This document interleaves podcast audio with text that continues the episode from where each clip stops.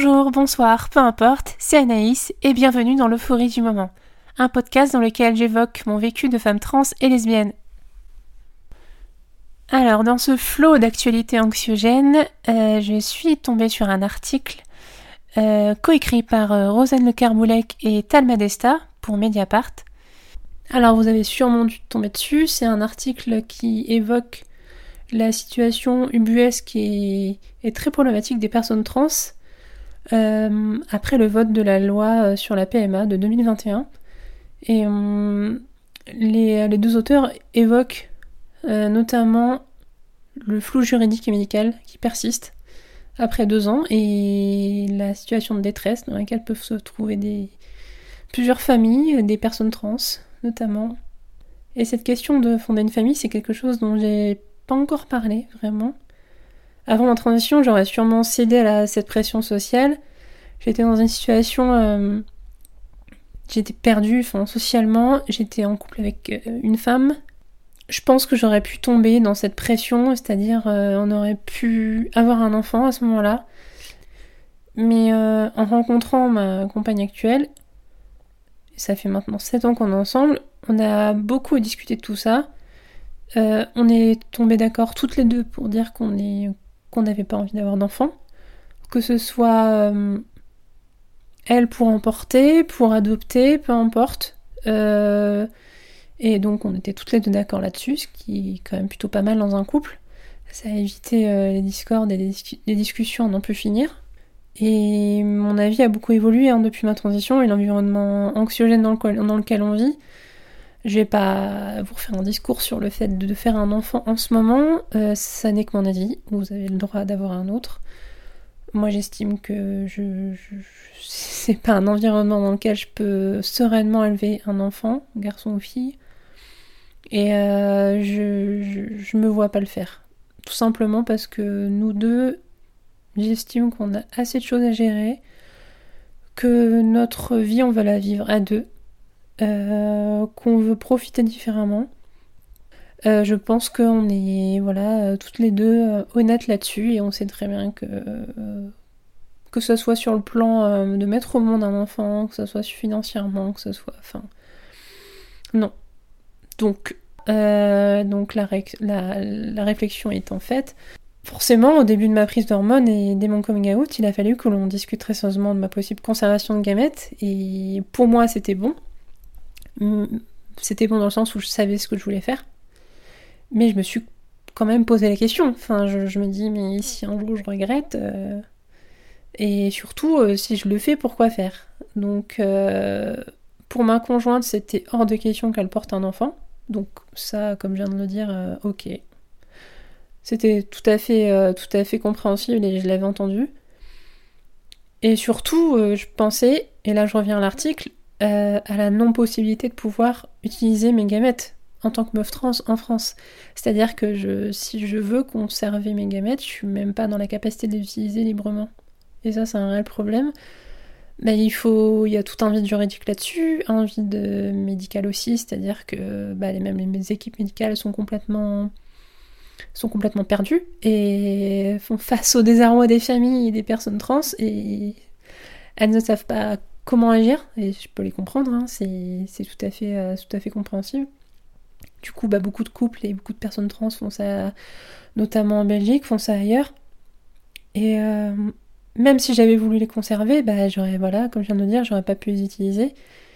Et quand on y pense, même si je me sens pas concernée, c'est d'une violence inouïe. On parle quand même de mes propres gamètes, et je pense à tous les couples qui se battent pour avoir le droit de le faire. Et euh, ça me rend tellement triste de penser que bah, les couples qui se battent pour avoir des enfants, euh, bah, en fait, euh, c'est tout simplement impossible. On leur retire ce droit. Et cette question, elle n'est même pas technique, en fin de compte. Enfin, je veux dire, c'est tout à fait possible. C'est une question de volonté politique. Alors, oui, si on avait voulu des enfants, bah, ça aurait tout à fait été possible, comme n'importe quel, comme n'importe quel autre couple lesbien, en fin de compte. Ma compagne, si elle avait voulu, euh, aurait pu porter l'enfant issu d'un don extérieur. Donc en fait, on aurait pu faire une PMA euh, classique comme un, autre couple lesbien. Je me dis que ça aurait pas été simple non plus. Euh, mais ça aurait été possible. Voilà. Et donc cette loi, cette loi sur la PMA, promulguée en 2021, elle est extrêmement problématique par sa transphobie notamment, parce que jusqu'en 2016, pour changer notre état civil, je vous le rappelle, on devait passer par la case de la stérilisation. C'est le terme exact à utiliser. Donc la question ne se posait pas forcément à ce moment-là, parce que, ou en tout cas dans beaucoup moins de cas, parce que de toute façon, stérilisation, donc euh, la conservation des gamètes, euh, bah, beaucoup moins, c'était beaucoup moins posé. Et cette volonté politique qui démontre que nos familles gênent en fait. Et c'est clairement ça, nos familles dérangent. Donc même si là la stérilisation elle est plus médicale, euh, elle est clairement institutionnelle et législative. J'en avais déjà parlé un petit peu sur Instagram, mais moi cette... Euh, je vois les articles, euh, même deux ans après, je, lis ces choses, je lis des témoignages, et ça me met dans une colère et dans une empathie totale en fait, pour, pour les adelphes qui sont concernés. Je leur dis encore une fois, c'est pas parce que je suis pas concernée que je peux pas forcément en parler, parce que ben vous allez le voir après sur plein de sujets, je peux changer d'avis, je peux être amenée à, me poser des questions, à me remettre en question, et bah forcément euh, ça me fait du mal de voir euh, la violence que ça peut amener en fait. Après avoir évoqué tout ça, bah, la question est simple, quelle est la suite pour nous? Parce que tout autour de nous, on voit, naître des enfants euh, et, et ça veut pas dire qu'on n'est pas fier pour toutes ces familles qui se forment. Et on est souvent extrêmement impliqué avec ma, avec ma meuf dans ses, naissances, dans les, familles qui se forment et en fait nous on a envie de faire partie de ces familles différemment. Or notre famille, notre famille, notre propre famille, on la forme à deux dans un premier temps. On a un couple mais on forme aussi une famille. C'est important et ça on se le dit souvent. On est un couple, une famille, une équipe. Notre famille, en fait, on la forme avec notre cercle élargi. C'est une famille choisie, en fin de compte, qui est un terme qui revient souvent dans les communautés. Enfin, je vais pas vous l'apprendre. Mais on l'élargit au fur et à mesure de nos rencontres, euh, des péripéties, des difficultés, des déceptions et des joies. Et euh, si, ces sujets résonnent particulièrement en ce moment, c'est pas pour rien. Là, on approche, et c'est pas simple de, vous en parler, là, on approche de quelque chose qui touche à une prochaine étape de ma transition. Et euh, il y a quelques minutes, je parlais de conservation de gamètes, de procréation, etc. Donc, on va rester dans le sujet, et euh, on va rester dans la thématique en tout cas. Et à l'heure où j'écrivais euh, cet épisode, parce que cet épisode, j'ai mis pas mal de temps à l'écrire, euh, je l'ai étalé sur plusieurs, sur deux semaines parce qu'en fait j'avais plusieurs sujets en tête, mais je me suis dit il y a plusieurs choses qui se, recroisent, donc je vais en faire un même épisode plutôt que d'étaler le sujet. Et même à l'heure où je l'enregistre cet épisode, je sais toujours pas si j'ai envie de parler clairement de cette étape. Je suis extrêmement pudique sur ce sujet-là. je l'avais dit de toute façon au tout début du podcast dans. Je sais pas si j'en ai parlé en premier dans le deuxième épisode, bref, on s'en fout. Mais je pensais naïvement en avoir fini avec les épreuves et les attentes longues et interminables. Bah, il s'avère que même après trois ans de transition, je peux encore me surprendre et changer d'avis sur certaines choses. Et tant mieux, en fin de compte. Tant mieux. Et la vie est de ça, de changement et changement d'avis, d'évolution et de remise en question. Donc concrètement, de quoi on parle? Euh, En février, euh, j'ai pris un premier rendez-vous avec un chirurgien urologue. Donc ça vous laisse peu de, peu de place à l'imagination. Et ça me permettra d'entamer les démarches afin de me sentir euh, beaucoup plus en phase avec cette partie de mon corps. Euh, quand je dis que j'en avais parlé en début de podcast, j'avais clairement dit que je voulais pas parler de tout ça, je voulais pas parler de, ces opérations, je voulais pas parler de, ce que je pensais, euh, de mon rapport à cette partie du corps, parce que moi-même en fait je n'en savais rien. Je savais pas ce que je pensais là-dessus parce que c'était pas une priorité pour moi. Et euh, clairement, je pouvais pas mener tous les combats en même temps. Euh, c'était, j'avais, d'autres priorités. Je, je, parlais souvent dans le passing. C'était quelque chose que je voulais absolument régler. Je parlais de ma voix, je parlais de l'épilation laser, je parlais de tout ça, des démarches administratives. Et en fait, tout ça étant derrière moi, euh, j'ai quand même fait une, bonne pause avec tous ces combats dans ma tête et sur le plan même extérieur. J'ai j'ai été en paix plusieurs mois, j'ai voulu quand même me reposer énormément et en fait, euh, même, je me suis même pas dit, je me suis pas levée un matin en me disant euh, ah tiens, ça y est, c'est le moment de penser à ça. Non, en fait, ça m'a un peu revenu dans la tronche comme un boomerang. J'ai mis du temps à comprendre euh, que j'avais réellement besoin de cette opération en fait. Parce que l'acte en soi n'est pas le plus connu, Moi-même, j'ai appris son existence il y a seulement un an, et tout simplement parce que c'est et tout simplement parce que c'est pas quelque chose qui colle en standard hétéronormé de la vaginoplastie. Là, on est sur un autre acte chirurgical. Et bah, tout simplement parce que je suis lesbienne et c'est standard hétéro et certaines choses me dérangent en fait. Donc là, euh, là je m'en fous, j'en ai pas besoin. C'est bien que ces variantes existent hein, pour les personnes, pour les ADF qui le veulent, mais moi c'est pas mon cas.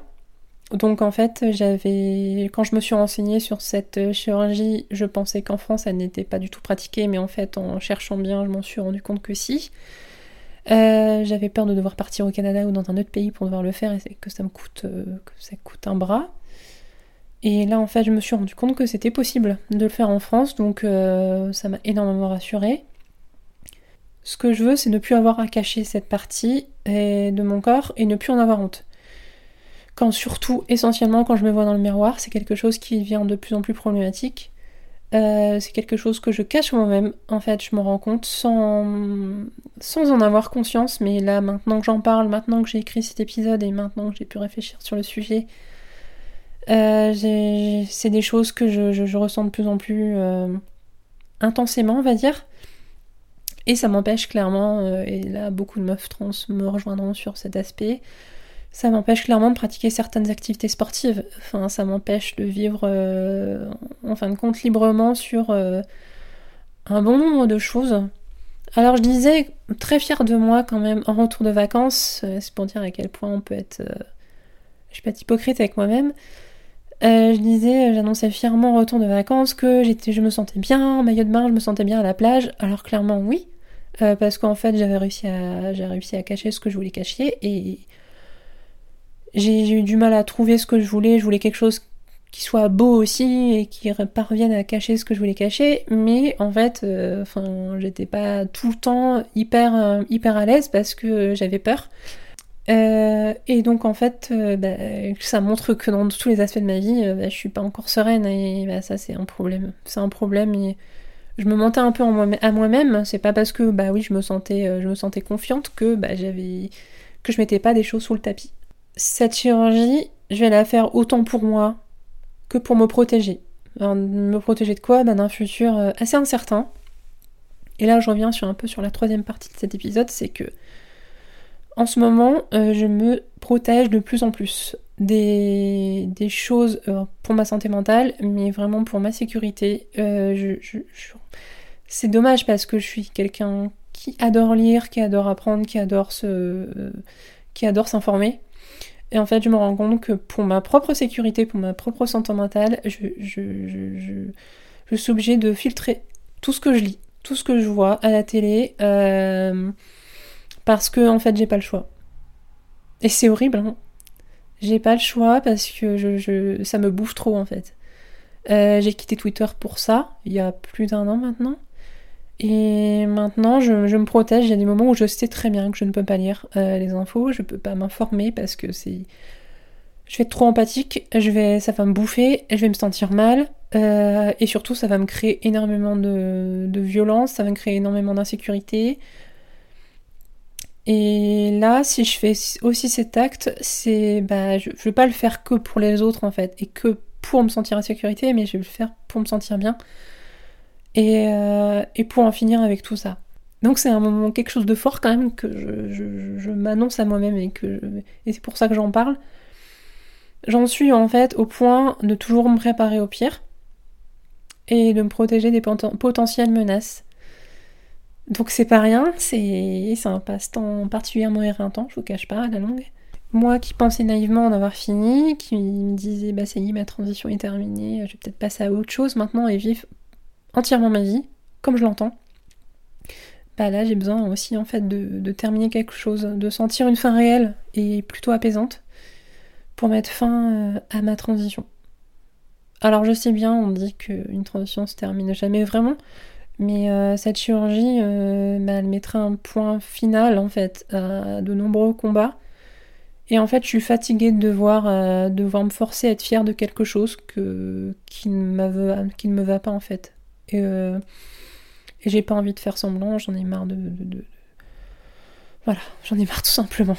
Donc, euh, Je ferai sûrement un épisode entier sur ce sujet quand ça sera enfin derrière moi, parce que bah, ça va être long. Enfin, j'espère que les délais du médecin que j'ai contacté, euh, je pense que ceux-là sont moins longs que certains.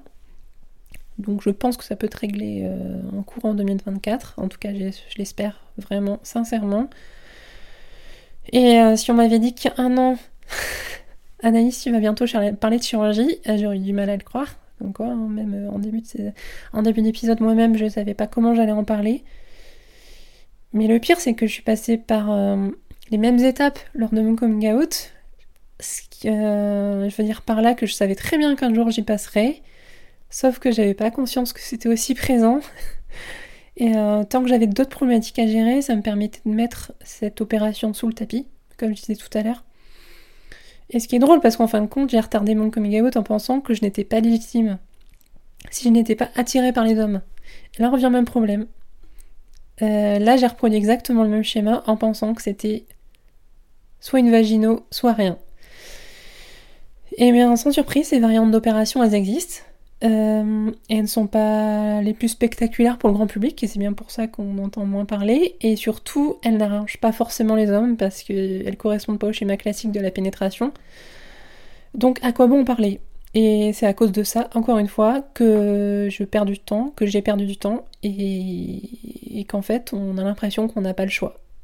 Alors, sachez que si, si vous êtes concerné, elles existent et vous avez le choix vous avez une multitude de choix et ce que je peux vous dire, euh, vraiment là, sincèrement, c'est que vous pouvez prendre votre temps, trouver les raisons qui vous conviennent, si vous avez quelque chose, si vous ressentez le besoin de faire quelque chose, le moment, trouvez le moment qui vous convient pour le faire, mais sachez que vous avez le choix et que même si on veut avant tout se protéger, comme je le fais, on le fait pour nous et rien que pour nous.